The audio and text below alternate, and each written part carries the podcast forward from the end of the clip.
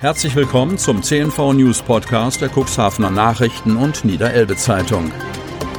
In einer täglichen Zusammenfassung erhalten Sie von Montag bis Samstag die wichtigsten Nachrichten in einem kompakten Format von sechs bis acht Minuten Länge. Am Mikrofon Dieter Bügel. Sonnabend, 14.11.2020.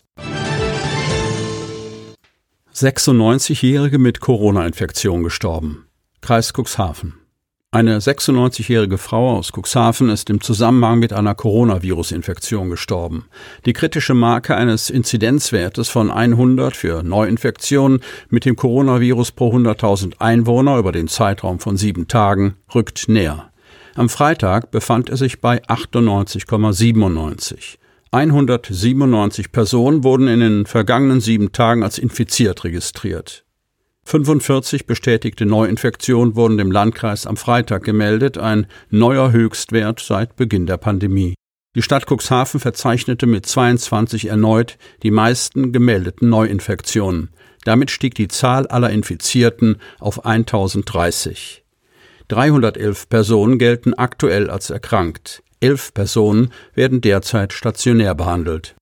Überschreitet die Infektionsquote den Wert von 100, wechseln alle Schulen, die von einer Infektionsschutzmaßnahme betroffen sind, in das sogenannte Szenario B. Das bedeutet für diese Schulen geteilte Klassen für mindestens 14 Tage.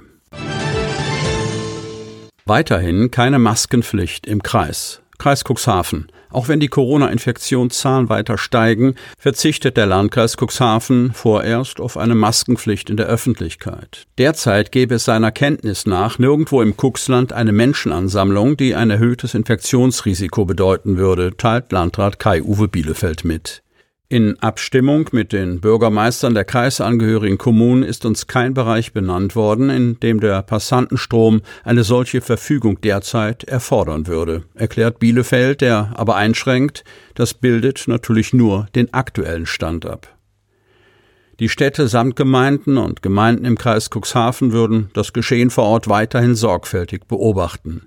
Sollte sich ein Bereich ergeben, in dem eine entsprechende Regelung erforderlich ist, werden wir natürlich reagieren, verspricht der Landrat. Denn insbesondere in der Vorweihnachtszeit könne der Zustrom in den Haupteinkaufsstraßen oder im touristischen Bereich laut Bielefeld deutlich anders aussehen. Im Hinblick auf den Einzelhandel wäre das ja auch durchaus zu begrüßen. Derzeit vermeldet der Landkreis Cuxhaven nahezu täglich eine zweistellige Zahl an neuen bestätigten Corona-Fällen. Seit gut einer Woche bewegt sich die Infektionsquote, der Wert für die Neuinfektion pro 100.000 Einwohner über sieben Tage, im Cuxland mindestens im 80er-Bereich. Am Freitag kratzte der Wert an der 100er-Marke. Festmarkt am Schloss abgesagt. Cuxhaven. Diese Entscheidung haben sich Landkreis und Stadt Cuxhaven nicht leicht gemacht. Aufgrund der andauernden Corona-Pandemie wird es in Cuxhaven keinen Weihnachtsmarkt geben. Nachdem der Landkreis die Info am Mittwoch bereits mitgeteilt hatte, wir berichteten, erläutert die Stadt Cuxhaven die Entscheidung am Donnerstag noch einmal. Zu hoch sei für die Verantwortlichen das Risiko, dass sich Menschen auf dem Weihnachtsmarkt mit dem Virus anstecken könnten, teilt Marcel Kolbenstädter, Pressesprecher der Stadt Cuxhaven mit. Wenige Wochen vor der geplanten Eröffnung wurde der beliebte Cuxhavener Weihnachtsmarkt am Schloss Ritzebüttel deshalb abgesagt. Die Corona-Pandemie zwingt uns, die Adventszeit mit eingeschränktem öffentlichen Leben und vor allem ohne den Weihnachtsmarkt in der bisherigen Weise zu gestalten, bedauert Oberbürgermeister Uwe Santja. Um den Markthändlern dennoch eine Verkaufsmöglichkeit bieten zu können, sucht die Stadt Cuxhaven nach Alternativen. Die Behörde stellt in Aussicht, je nach Entwicklung des Infektionsgeschehens, einzelne Buden in der Vorweihnachtszeit zu gestatten. Damit wolle man ein wenig zur weihnachtlichen Stimmung beitragen.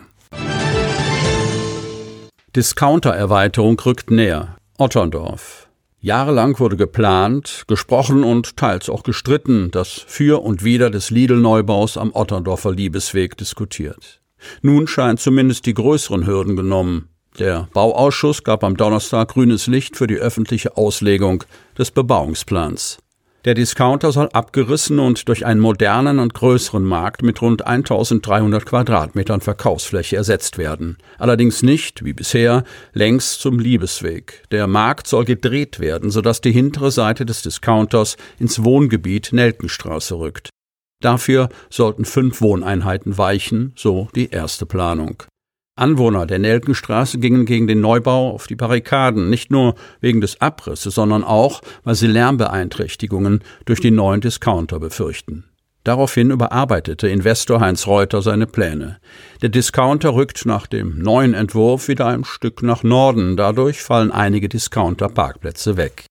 Zwar bleibt es dabei, dass zwei Wohneinheiten an der Nelkenstraße abgerissen werden. Die neue Planung sieht aber eine Lösung für die langjährigen Mieter, darunter eine Seniorin, die seit 38 Jahren in der Nelkenstraße wohnt und künftige Bewohner vor.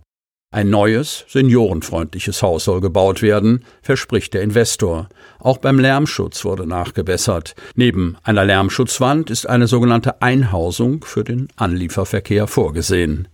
Trotz des Kompromisses schalteten einige Nelkenstraße-Bewohner einen Anwalt ein. Es sei mit unzumutbaren Lärmbeeinträchtigungen auf den Grundstücken unserer Auftraggeber zu rechnen, teilte der Jurist in einer Stellungnahme zum Bebauungsplan mit. Startfrei für Fahrradrikscha. Cuxhaven.